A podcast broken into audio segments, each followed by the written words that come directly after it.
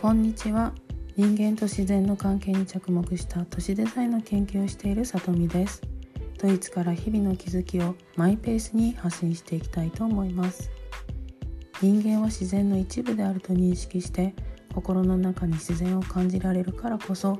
人は自然に対して搾取するのではなく自然と共に生きられるのだと思います。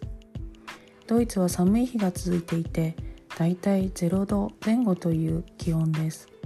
日本にも寒波が来ているそうで実家のある鎌倉も夜間は冷夏と聞いています。皆さんいかがお過ごしでしょうか？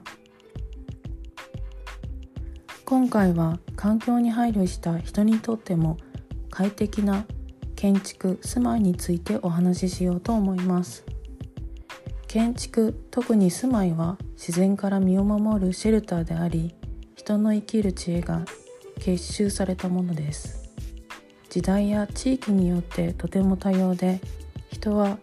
周辺環境に対応しながら建築を作ってきました。外気温が低い地域では壁を厚くして暖かくし温暖な地域では通気性を高めるように作ってきました。言うまでもなく建築は人と自然をつなぐ媒体であってその建築が群となって村町都市ができています。その土地に昔からある土着的バナキュラな建築にはたくさんの教えが詰まっています。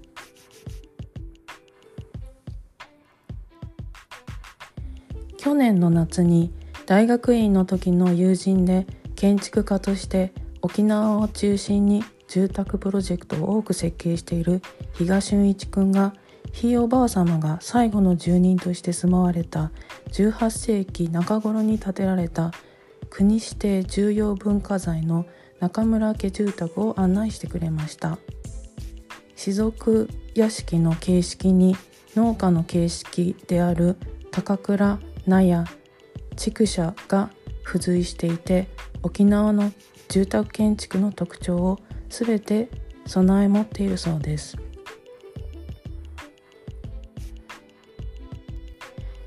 大きな平屋の母屋の沿岸に座ってみると石垣の中側に防風林として福木などの植栽が家の周りを囲んでいるため真夏の気候でも少し涼しく感じました。入り口の前には貧粉という目隠し塀があって外から家屋の様子は見えないようになっています。門を通ると中庭と前に母屋があります。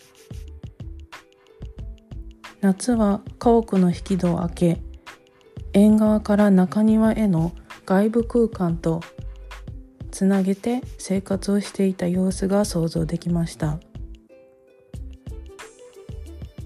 家屋の周りも一周できるためさまざまな角度から古民家を見ることができました。石垣と石畳は琉球石灰岩で瓦屋根は雨水が浸透し屋根裏に冷たい空気が流れ屋根が冷房のような役割を担っているそうです。周辺で手に入る建材を利用して人にも優しく環境にも優しい住まいの知恵と伝統に感動しました単純に築300年弱の古い家屋が台風の通り道である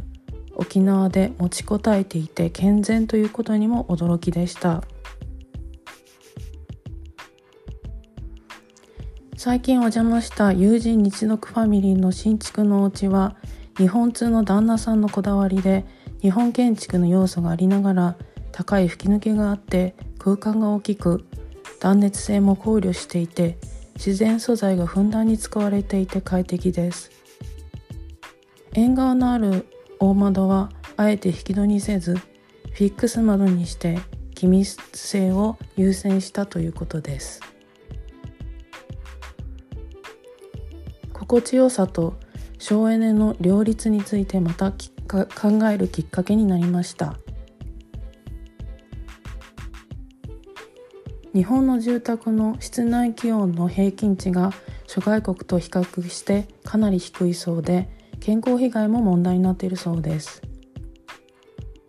冬に暖かく夏に涼しい住宅にすれば光熱費もかなり抑えられます。今後ますます環境への負荷による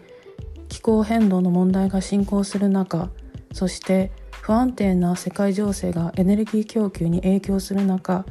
現在約3分の1のエネルギーを使う建築物の省エネルギー対策は重要で急務です。一度先送りにされた建築物省エネ法案が東京大学の前正幸先生と東北芸術大学の竹内正義先生が中心となって国交省経産省環境省に働きかけられてさらに1万5,000人の以上の署名が集まったことも有効に働き法案が2022年に改正されました。内容は1すべての新築住宅非住宅に省エネ基準適合の義務化。2省エネ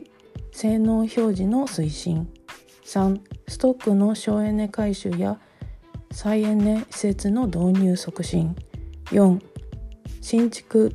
住宅の60%に太陽光発電設備導入を目指すことです。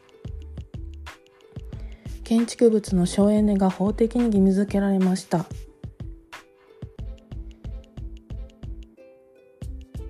ドイツでは2002年から新築や大掛かりな改修時に省エネ性能表示が必要になり2007年から既存の建築物もその対象となり2014年から住宅の購入時または賃貸するときに所有者が購入者や借り手に省エネ機能を表示することが義務付けられています。A プラスから G まであり A プラスは0から30キロワットアワー毎平方メートル A は30から 50B は50から 75C は新築の最低限である75から 100D 以下はアルトバオと言われる第二次世界大戦までに建てられた建築が多く改修工事のされ方によって DEGH の階級が決まります。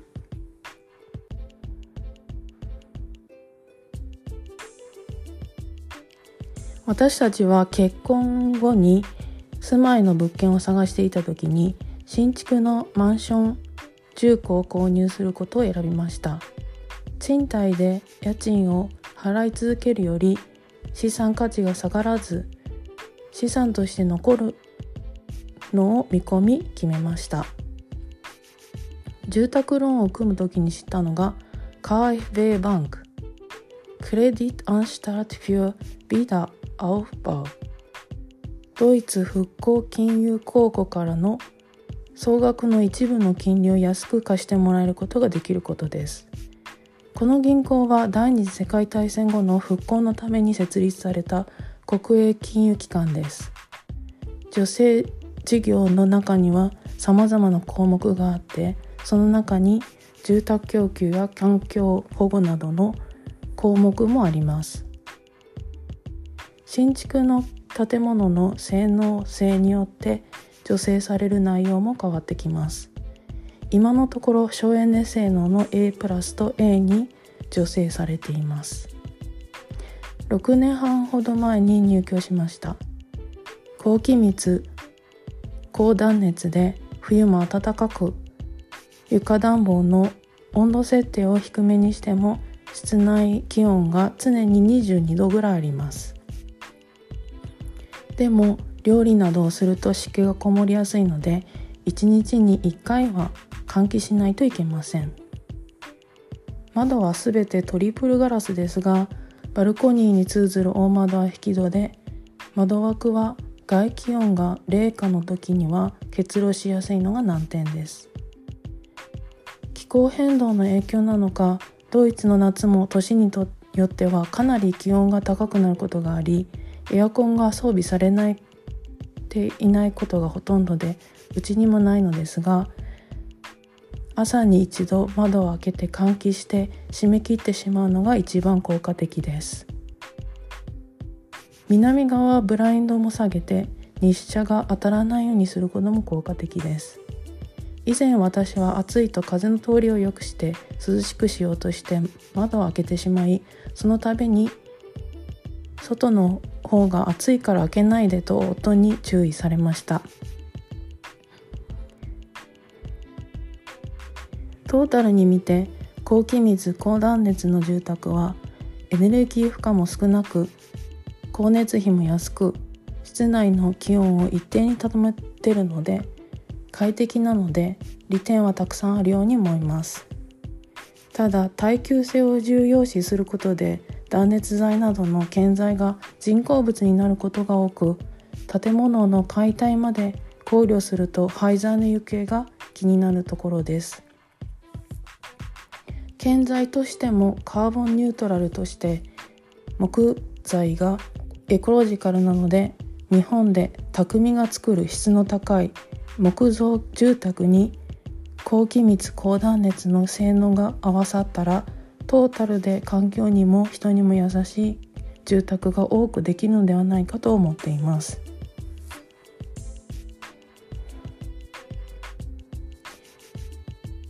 私たちが住んでいるところは新興住宅地ですがすぐ近くに旧市街があり築300から400年くらいの木組みの家屋が立ち並ぶ区画があります私の知り合いの同世代の家族は両親から受け継いだ木組みの家は伝統保存建築物のために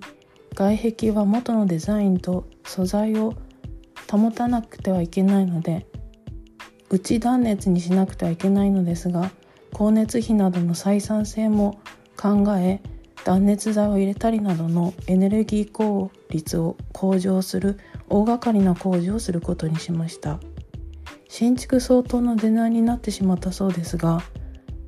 外壁はメンテナンスが行き届いて家が生き返ったようです。同じ通りに家を並べる同じく木組みの家に日本人の姉妹が40年ほど住まわれています。一度お家にもお邪魔させていただきました。中に入ると時間がタイムスリップしたような映画のワンシーンに出てきそうなた佇まいです。深い黒い色の躯体はどことなく和の雰囲気もあり住まい手の雰囲気と馴染んで見えました。購入当時の1980年頃にはこの区画の木組みの家屋はメンテナンスが行き届いていなく木の傷みがかなりひどい状況だったそうです。この家は前に傾いて横にも傾いてるのよ。それに合わせて補強しつつ住んでいるわ。と笑顔でお話してくださいました。古い家屋をメンテナンスしながら年月の移り変わりを楽しみながら生活するのも素敵だなと思いました。近年日本でもドイツでも古民家をリノベーションして生き返って使われる例を見ていて新旧の対比とそこにしかない空間の中に時代の流れを感じその魅力に引きつけられます。特に日本で古民家をレストランやイベントスペースなどに機能を変更した魅力的な空間が増えているように思います。時代場所気候によっても快適な住まいの形は様々で変わっていくと思います。住宅を含めた建築物は長いスパンで使うものであり何よりも住んでいる人が快適であることが重要だと思いました。エコロジカルな住まいは